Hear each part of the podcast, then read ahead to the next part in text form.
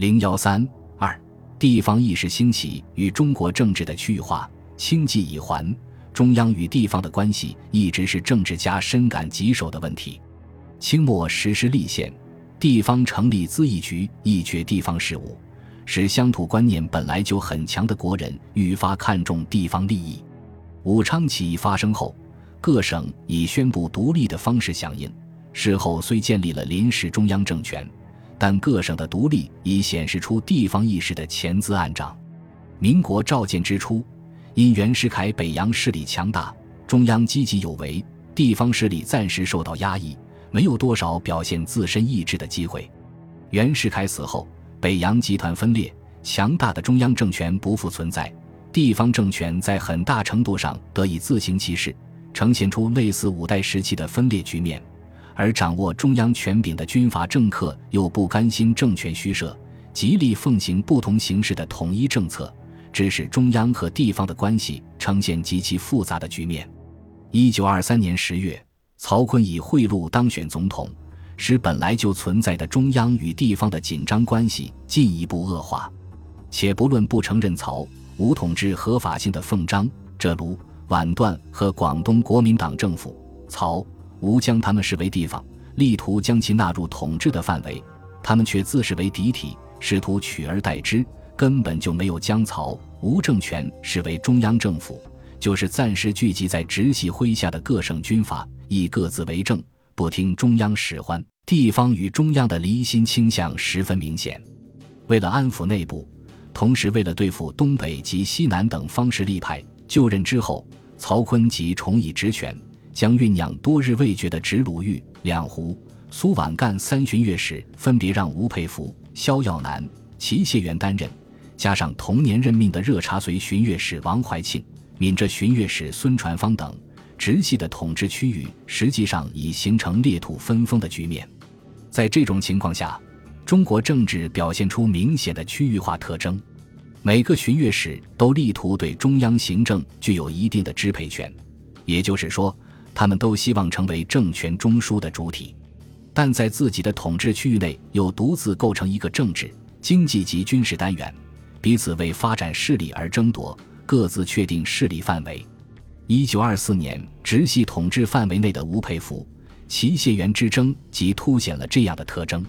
甲子内乱始末纪实》的作者分析说：“吴氏握有黄河流域，而扩其实力于长江上游，日为武力统一之计划。”对西南做功夫，谋越、谋川、谋湘，到底不懈。其是以后起之人，与家无而上之，故年来对闽对越下功夫不少。前此王永泉在闽，其为援助；今又谋利用孙传芳，而陈炯明方面其意与往来，匪夷朝夕者。其欲与吴平分西南之功业所不待言，而其对这计划。则一面谋扩张长江上游之势力，以与吴抗衡；一面有以今之反之者为者与奉，奉使无任之，而急切不能下手，且奏功较难，其遂欲先取两者，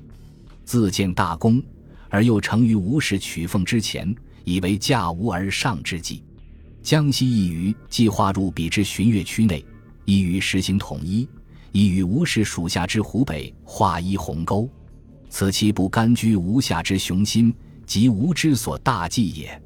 第二次直奉战争之后，曹锟统治被颠覆，段祺瑞在反直三角同盟的拥戴下登上临时执政的位置，中央与地方的关系进一步变化。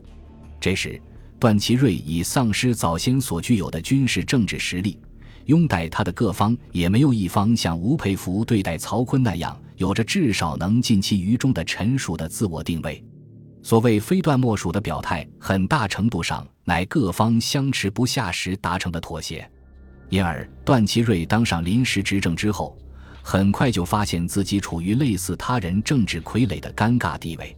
段具有政治抱负，当然不甘受人支配，曾竭尽全力确立中央政权的名分与地位。召开善后会议，就是他整合北洋各派系，使之重新纳入自身权力体系的一次努力。但未著成效。此后，段氏只得依靠实力派之间的军事来维持统治，这使中央政府进一步丧失了对地方政权的支配力量，形成中央权力弱小而地方权力偏大的政治格局。在此政治格局下，中国的政治权力重心发生转移，北京所具有的俯视天下的崇高地位迅速下降，国内政治家对他的重视程度远不如前。过去，北京乃京师重地，是中国政治权力的重心所在，一切上升性的社会流动都指向北京。到北京去的人总不免怀着某种朝圣心态，历朝历代的进谏制度。就是利用臣民对于圣上和京师的敬畏而制定的。然而，这种状况在几年间就变成了昔日的辉煌。二十世纪二十年代的北京已经暮色笼罩，紫禁城更是夜色惨淡。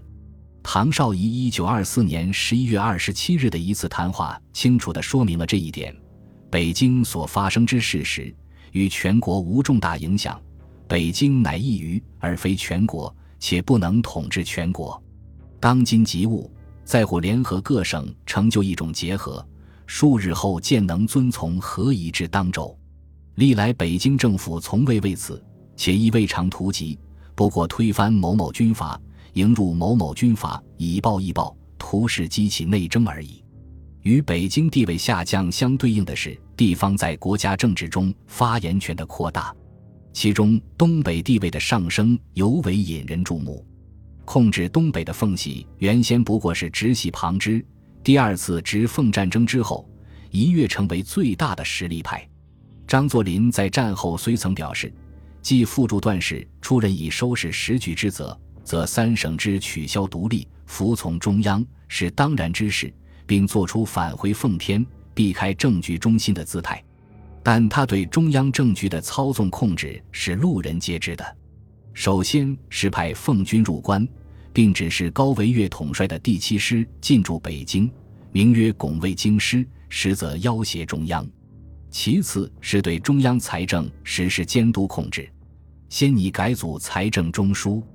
以熊希龄担任财政总长，未成，又以东北某案为借口，提出收回巨额现款的要求，甚至向中央提出彻查收支的恐吓。迫使财政总长李思浩托曹汝霖携带财政部账簿赴奉，说明情况，以求奉张谅解。加上早先就已存在的对于中央的司法独立，事实上出现了东北可以干预中央，而中央却不能反过来过问其境内事务的局面。邓如琢通电指责奉张协执政以令翻风，堪称严中款要。其他地区的实力派亦纷纷实行与中央若即若离的区域性统治，所提口号体现了强烈的地方意识。例如，孙传芳曾以尊重浙人公益为由，提出保境安民的口号。作为地方建设的一部分，孙传芳还雄心勃勃地提出了大上海计划，要将租界之外的上海地区建设成一个可供其他地区效法的模范城市，以及远离国内战火的非战区。在四川，至是在一九二六年，青年军人及知识界人士提出的“川人治川”口号得到了实现。虽然不能说四川人完全统治了自己的省份，但至少那些掌权者都是四川人。自治理想已成为现实，四川出生的领袖确实掌握了本省事务，并且将这一权力行使近十年之久。尽管这并不意味着四川已从中国的国家政治中正式退出，担任西北边防督办的冯玉祥，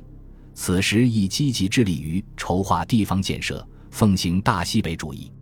力图将陕甘建成独立行使权力的区域。一些地方实力派为寻求统治的稳定，要求各方严守疆界，公开提出“人不犯我，我不犯人”的口号。更有甚者，由萧耀南。岳维俊等发起召开的旨在洽商联防的鸡公山会议，打出保境安民的旗号，居然被北京国务会议视为宗旨正大，主张不必干涉。作为中国政治区域化的重要表征，政治权力分配上的地域排他性也逐渐凸显。一些实力派人士提出的由某省人督某省的口号，开始在较大范围内被接受。北京政变不久。陕都刘振华即致电段祺瑞，请调河南，而以胡景义督陕，其理由是自己为河南人，忽为陕西人。另外，李景林继王承斌都职，亦以其为直隶人。张作霖派张宗昌赴山东接受德州兵工厂，因张宗昌系山东籍，故张作霖决定以之都鲁。这种观念甚至在孙中山身上也有体现。在与方本人争江西时，孙派江西籍的李烈钧回赣主持军政，理由是李与赣中诸将甚人。这表明他多少认同。或是有意识地利用了当时人们的地方意识，这种由某省人督某省的主张及其在政治中的实施，对旨在加强中央集权、避免因裙带关系而产生政治腐败的传统避亲必继制度是明显的突破。它有利于地方势力的增强，却进一步削弱了本来就软弱无力的中央对地方的控制。一些有问鼎之志的地方政权完全独立于中央之外。更加具了这一时期政治区域化的特点。广东是在一九二五年七月一日宣布成立国民政府的，虽然在此之前，它没有明明白白与北京脱离关系，实际上仍然处于地方政府的地位。但是，广东政权在政治、经济及军事上已经完全自行其事。此后，直至一九二六年北伐之前，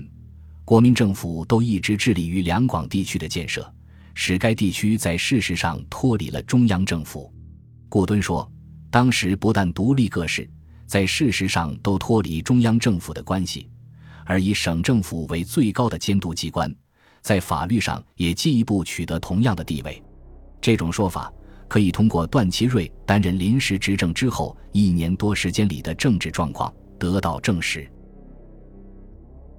本集播放完毕，感谢您的收听。喜欢请订阅加关注，主页有更多精彩内容。